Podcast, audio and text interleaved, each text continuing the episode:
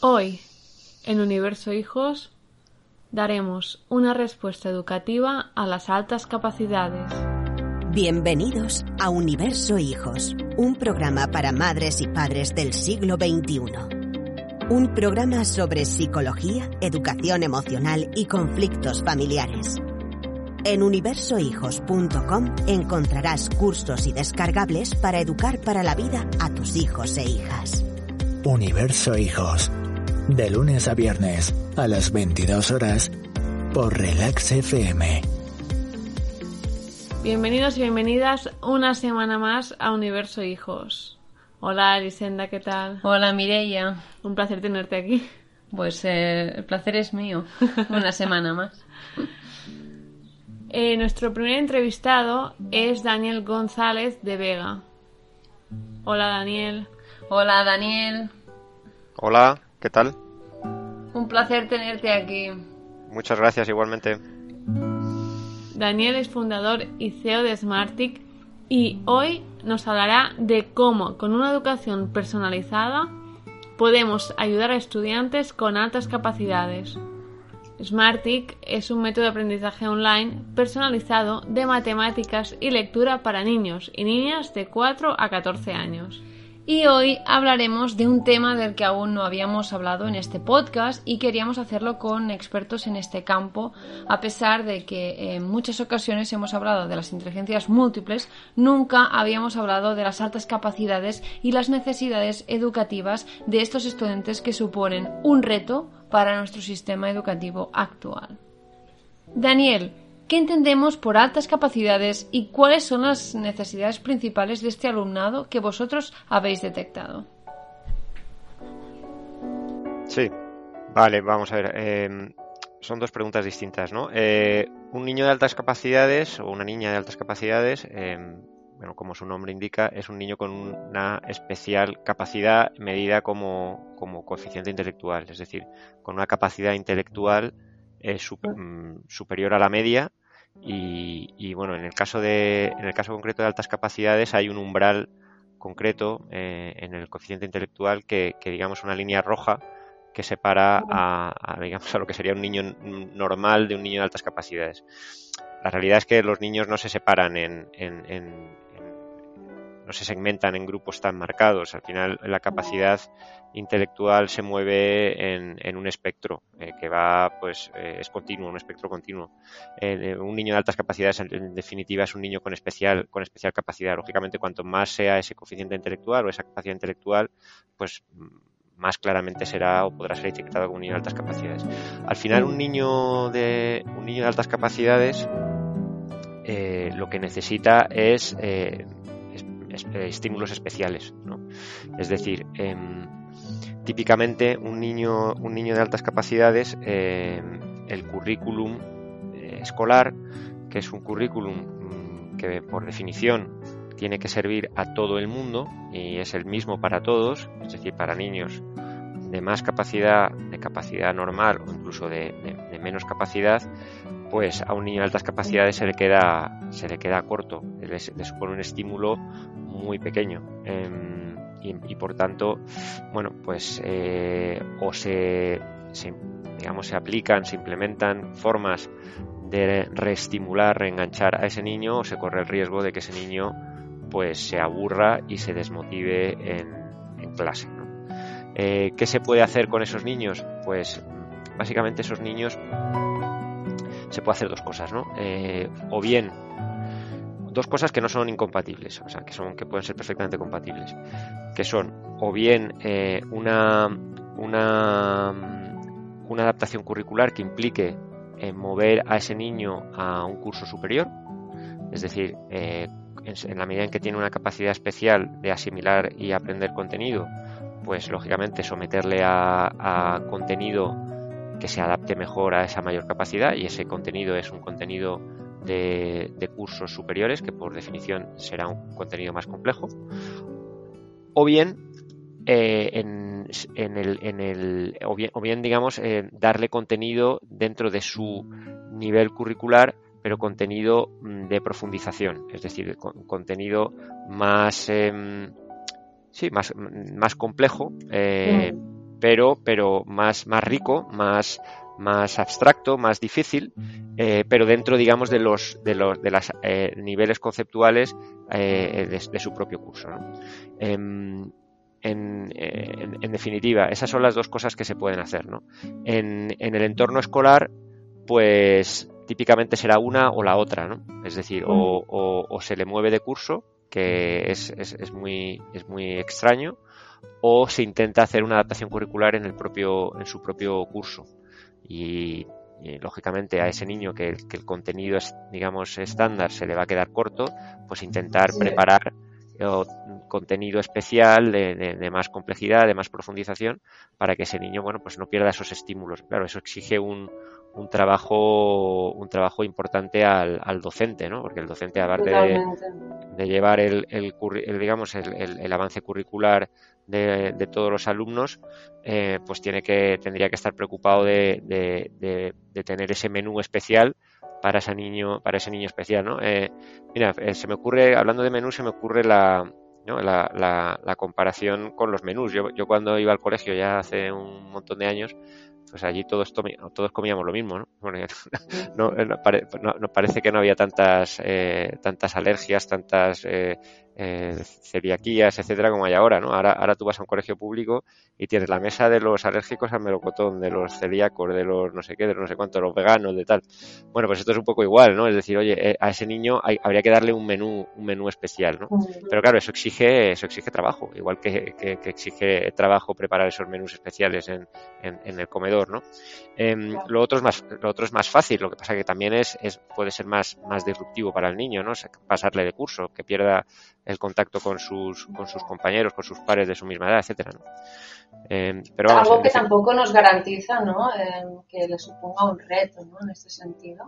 claro, este tipo de intervención también tiene un peso a nivel de, de relaciones sociales que, que también puede influir en su, bueno, en su rendimiento académico y en su motivación, ¿no? Totalmente, no, no totalmente. De, de, hecho, eh, claro, uno de los, uno de los de las problemáticas con niños de altas capacidades es que eh, teóricamente por, por, por, su alta capacidad uno esperaría que, que fueran niños de, de sobresaliente o, o, en todas las asignaturas y casi sin esfuerzo y no ocurre, es decir, la componente la componente emocional, motivacional de ese niño está, eh, en el aprendizaje es tan crítica que, que, no, que no necesariamente son niños de, sobresalientes, sino incluso al contrario, a veces son, son niños eh, que fracasan académicamente.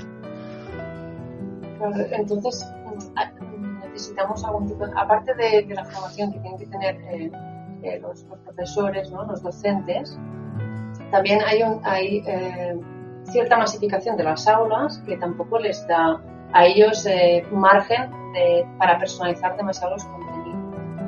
Y claro, mm, ¿qué es decir, hacia dónde tenemos que ir para, para, ofrecer una educación de calidad también y dar respuesta educativa a este perfil de, estudiantes, ¿no?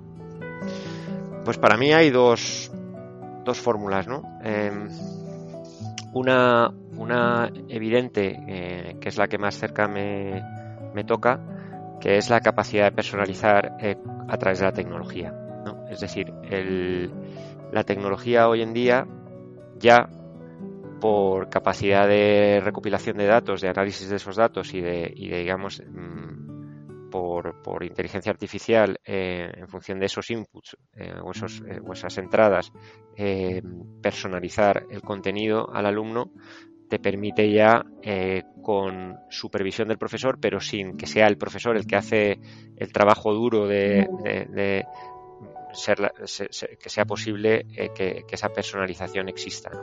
Entonces, para mí la, tecnología es absolutamente, eh, o debería ser un, elemento absolutamente esencial en el futuro para reducir la, la, carga de ese docente y, sin embargo, dotarle de herramientas idóneas para que efectivamente pueda identificar primero eh, y personalizar el contenido para esos alumnos. Esto es como pues, eh, otro ejemplo quizá demasiado simplista, ¿no? pero pues hace eh, hasta que se inventan los brazos robóticos, pues en las fábricas, en las factorías, toda la carga digamos de movimiento de materiales, etcétera, se hacía se hacía a, mano, ¿no? Eh, mm. y, un operario pues podía mover cierta, cierta cantidad de, digamos, de material o de kilos por, por hora, pues porque dependía de su, estrictamente de su, de su capacidad humana. Cuando tienes un brazo robótico operado por un operario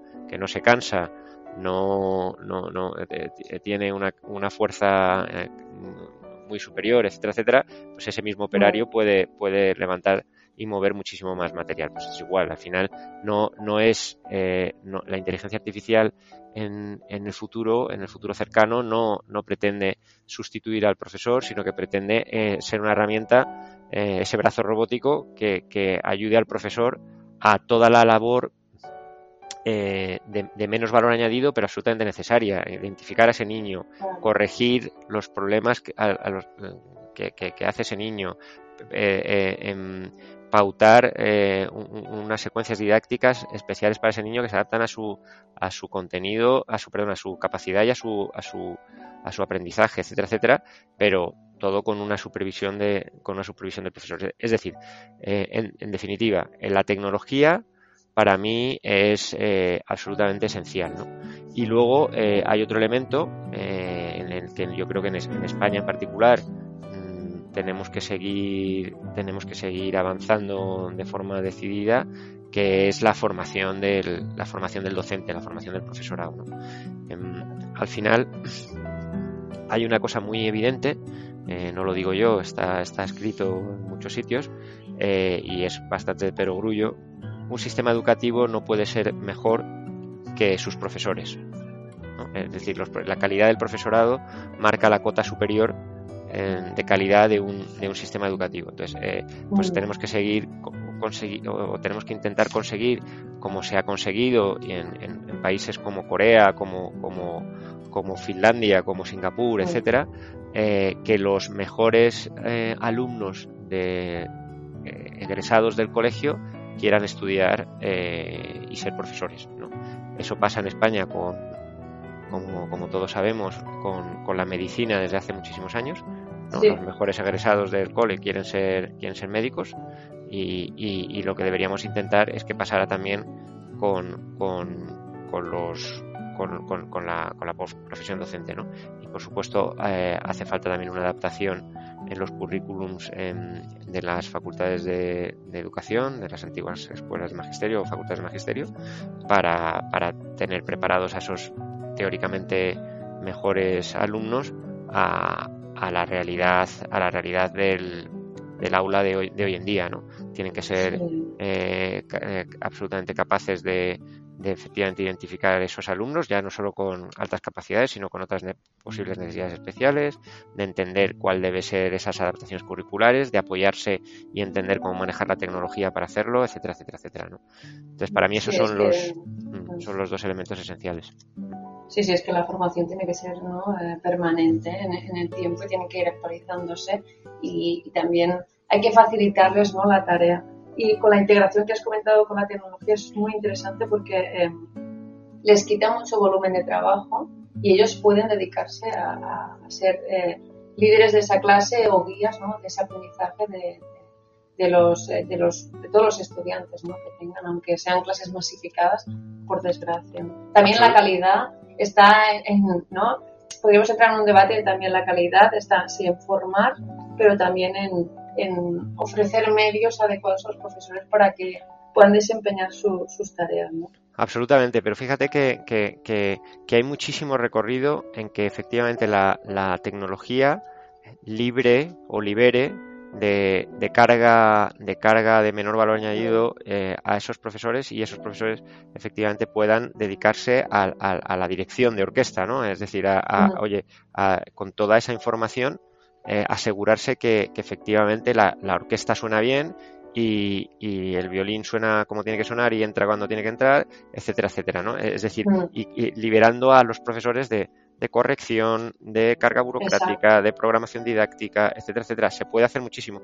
Eh, si, si para mí, por ejemplo, eh, poner el foco en la ratio exclusivamente sin haber antes optimizado la eficiencia al máximo de las horas que, dedica el docente a su, a su labor, me parece eh, uno, que no tiene mucho sentido y segundo, que tiene un coste eh, absolutamente desproporcionado. ¿no? Sabéis que el tema de la ratio es un debate, es un debate sensible, eh, es, un es un debate controvertido eh, y, no hay, no, hay, em, no hay evidencias clarísimas. Es decir, si tú te vas a, los sistemas que sistemáticamente marcan mejor rendimiento en pruebas internacionales tipo PISA, Teams, etcétera, que además eh, suelen ser, bueno, como bien sabéis, aparte de algunas excepciones eh, tipo Finlandia, eh, Holanda, etcétera, suelen ser sistemas asiáticos, la ratio es muy superior a, al resto del mundo occidental o al mundo occidental. Claro, es como integran todos estos factores, ¿no? Es que al final todo es multifactorial y hay que hacer una intervención, pero eso es, no se puede, eso es, cuestionarlo todo, ¿no? Exacto, exacto. No se puede poner solo el acento en, en una cuestión eh, como esa sin, sin efectivamente eh, mirar la foto 360 grados.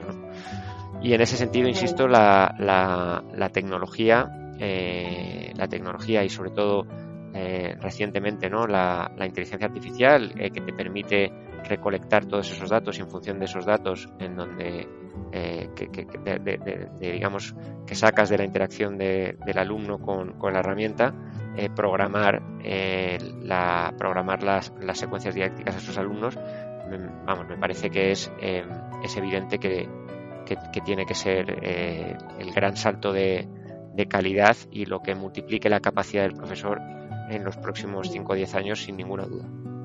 Sí, sí. Daniel, en muchas ocasiones estudiantes con altas capacidades se encuentran en el pozo del fracaso escolar en parte, como ya hemos dicho, eh, por falta de motivación. Eh, ¿Cómo podemos motivarles y qué mecanismos y tácticas utilizáis en Smarty para motivarles? Hmm. Bueno, lo primero que lo primero que hay que decir es que efectivamente, em, em, primero muchos alumnos de altas capacidades, como en otras necesidades especiales, el problema es que hay una detección tardía. ¿De acuerdo? Entonces, eh, muchas veces a esos alumnos eh, son alumnos desatentos, que son alumnos desmotivados y, antes de, catalogarlos como altas capacidades, muchas veces se les cataloga como vagos o como, o como, ¿no? O como TDAs o como etcétera, eh, cuando en mm. realidad lo que son es alumnos desmotivados, ¿no? Y pues mira, volviendo a la, a la, segunda parte de la pregunta, eh, te, cuento, es decir, eh, al final es una vez más tecnología, ¿no? Es decir, en Smartick, ¿qué hacemos? Pues mira, en Smartick, primero, eh, somos capaces de detectar la capacidad de un alumno en muy pocas sesiones. ¿Por qué? Porque efectivamente, por una serie de preguntas em, de una de las áreas de nuestro contenido de matemática, de matemáticas, que es el área de lógica, en donde hemos estudiado que discriminan de una manera altamente efectiva los alumnos, por su inteligencia, con muy pocas sesiones, somos capaces de detectar la capacidad de un alumno. Lo cual, eh, eh, y totalmente, de forma totalmente transparente, es decir, no le estamos, no le estamos al, niño no le estamos sometiendo a ningún eh, test de, desde su punto de vista, es decir, el, niño está haciendo problemas, lo que pasa que esos problemas de cuando en cuando son de un, de un conjunto de problemas que nos ayudan a nosotros a discriminar efectivamente la, capacidad intelectual o la capacidad de ese alumno. ¿no? Con lo cual, eh, en Smarty, como, como os decía, en muy pocas sesiones somos capaces de, decir, oye, pues este niño está en, este, en esta parte del espectro de capacidad. Y luego, eh, en función de eso, básicamente por la propia naturaleza de Smartick, nosotros podemos hacer justamente esas dos cosas que comentaba al principio, que es eh, el, niño en Smartick se va a adelantar en el contenido tanto como su rendimiento y capacidad permita, es decir, eh, Smartick daos cuenta que, prescinde del corsé del currículum escolar. O sea, nosotros no tenemos un programa que dar en primer trimestre de tercero de primaria o de segundo. Mm. Nosotros tenemos un conjunto de, un conjunto de contenidos que, básicamente, o lógicamente, perfectamente em, trabajados, ordenados, jerarquizados, etcétera, por los que el alumno tiene que transcurrir en función de su mm. rendimiento y capacidad. A mí, si lo hace eh, dos años antes de lo, de lo que le tocaría en el colegio, pues, pues a mí me da lo mismo. Eh, si el alumno me ha demostrado que es capaz de hacerlo, se va a enfrentar a esos contenidos. ¿no? Con lo cual, esa, esa adaptación curricular que comentábamos al principio de te paso de curso, en Smartick es absoluta y además es totalmente, mm, digamos, paulatina. En, en, el colegio un niño está en un curso o está en el siguiente. En el tú puedes estar un mes adelantado 45 días, dos meses o dos años, ¿no? Es decir, es una, es, es una, ah, una, adaptación perfecta en ese sentido. Y luego, eh, en el tema del, de la profundización en contenidos de mayor complejidad, es decir, eh, una cosa es que el alumno aprenda, me invento, las tablas de multiplicar y otra cosa, y otra cosa es que le, le, le propongas problemas relacionados con las tablas de multiplicar más sofisticados, más complejos, donde exigen mayor nivel de abstracción, de comprensión, etcétera. Es decir, puedes profundizar en el contenido.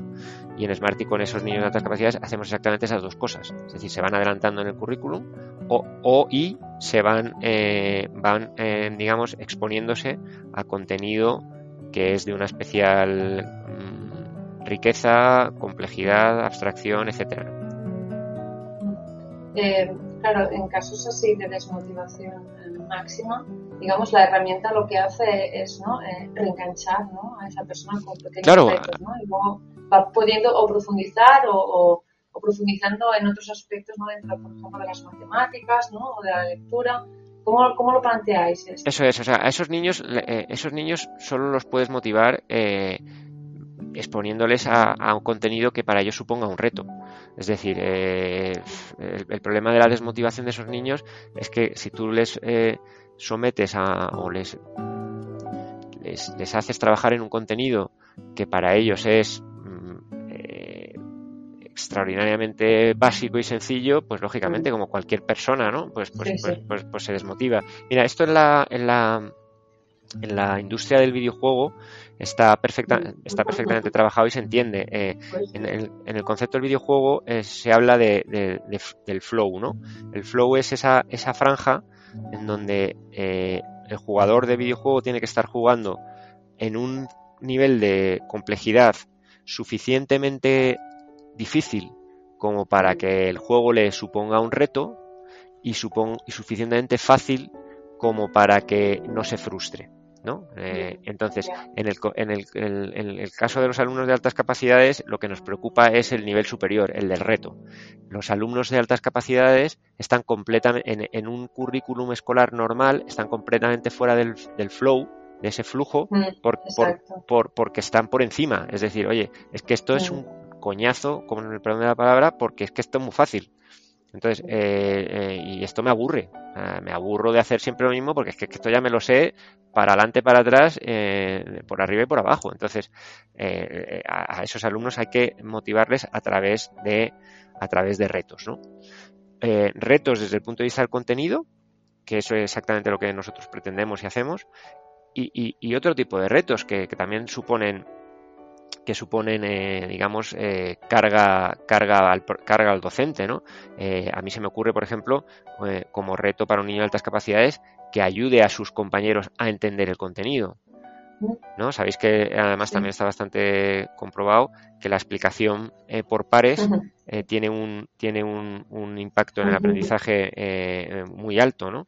Bueno, pues claro, es, pero claro, eso supone trabajo y, y, y, para el profesor, ¿no? Es decir, oye, voy a coger este niño de altas capacidades y, le voy a, a, a estimular y a motivar para ayudarme a explicar a ciertos alumnos cierto contenido, ¿no? Bueno, pues eso es otra forma de estimular, no necesariamente eh, sometiendo al alumno a un, a un, contenido más complejo, pero que también puede ayudar, ¿no? Pero al final, en definitiva, eh, vuelvo, al principio, es, oye, esos alumnos necesitan retos, estímulos a través de los retos, y si no consigues eh, esos estímulos a través de los retos, no vas a conseguir recuperar su motivación.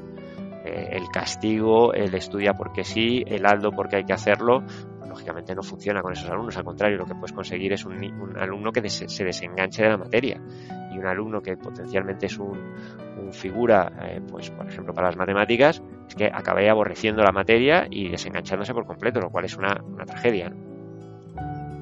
Sí, sí, realmente. Um, claro, para desarrollar, eh, hemos hablado ¿no? de cómo motivarles, pero para desarrollar eh, las fortalezas y el talento de estos estudiantes, ¿qué estrategias eh, utilizáis dentro del, del método SMART?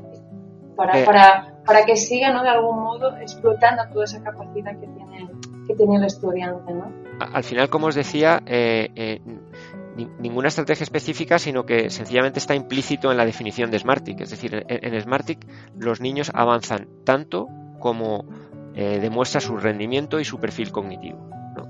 Es decir, eh, nosotros con un perfil cognitivo de altas capacidades que identificamos muy pronto, somos capaces de, adaptar las reglas que marcan el tránsito del niño a través del contenido, es decir, podemos eh, adecuar o, hacer un, digamos, una, una adaptación específica de las reglas que van a, hacer deambular el niño por el contenido, le podemos hacer ir más rápido, eh, someter a contenido, em, a contenido especial, etcétera.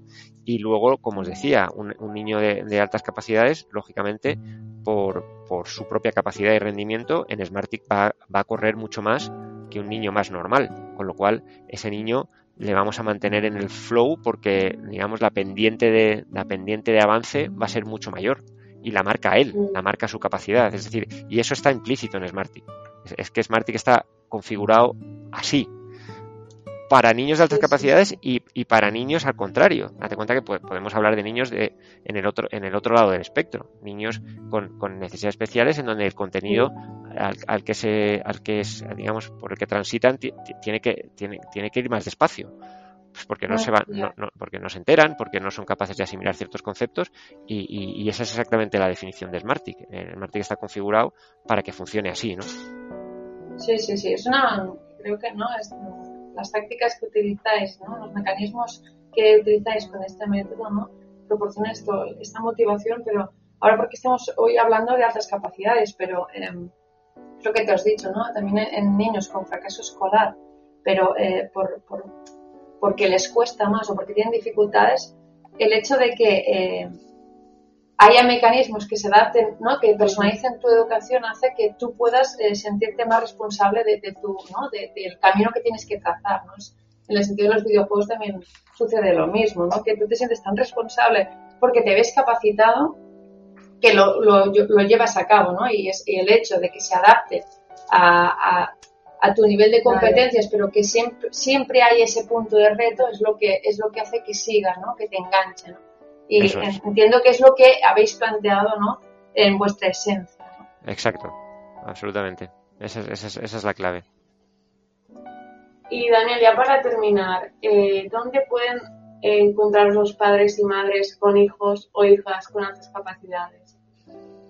Bueno, lo primero que lo primero es que tienen que asegurarse que, que efectivamente esos niños son, son de altas capacidades y no confundir esa, esos, esa, digamos, mm, potencial clínica con otra con, con, otro con otro problema que o bueno otro problema o en otra mm, eh, digamos eh, circunstancia que pueda tener el niño. Entonces que haya un buen diagnóstico diferencial. Exacto que haya un, un, diagnóstico. Eh, si, si, es de un, si es un diagnóstico certero de un profesional, pues fantástico. Si no, es verdad que es, es, es, es a veces se puede considerar incluso abusivo, ¿no? Lo que, lo que, lo que se cobra por, por porque te diagnostiquen a un niño de altas capacidades, la verdad. Eh, sí, bueno, no entremos en terreno pantano.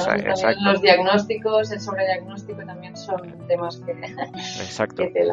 Exacto. Eh, y, y, y, luego, pues, pues eh, hombre, afortunadamente cada vez más es, es, un, es un, esta es una problemática que está más eh, más entendida, más, más, digamos, la notoriedad es mayor y hay asociaciones eh, eh, públicas o, privadas que, se encargan de dar respuesta a estos padres y a estos niños. ¿no? sé que en Zaragoza hay una, una, asociación que funciona fenomenal y fantásticamente bien. En Málaga hay otra, otra asociación muy grande que, que funciona muy bien y, que, y que, digamos, bueno, porque entienden muy bien la problemática de estos niños, son capaces de, de alguna manera, de, dar una respuesta parcial, pero, pero, pero buena a, a, las necesidades de estos padres y estos niños, que al final también se sienten muchas veces muy, muy solos, ¿no? Eh, muy solos y muy, y, muy, sí, muy, muy solos en definitiva, eh, solos y muy, muy, muy, muy, desatendidos y muy y, de alguna manera pues desconsolados en, en, en saber cómo, cómo atender a, estos hijos que, insisto, que a veces depende, ¿no? O sea, te puedes tener un niño de altas capacidades mm, bastante eh, integrado en su grupo de pares, pero muchas veces desgraciadamente no es así. Eh, los niños de altas capacidades pues se sienten niños niños raros, se sienten niños eh, no entendidos, etcétera, y claro, en la medida en que les les les juntas con otros niños de, en su condición, de repente empiezan a entender que no es un problema suyo, ¿sabes? Eh, en donde ellos no, no, son, no son los raros, sino hay otros muchos niños como ellos en donde se sienten perfectamente integrados. Entonces yo creo que eso, eso es bueno, sí. Bueno, pues eh, creo que hemos hecho un episodio súper eh, que era necesario además hablar, de ello, ¿no?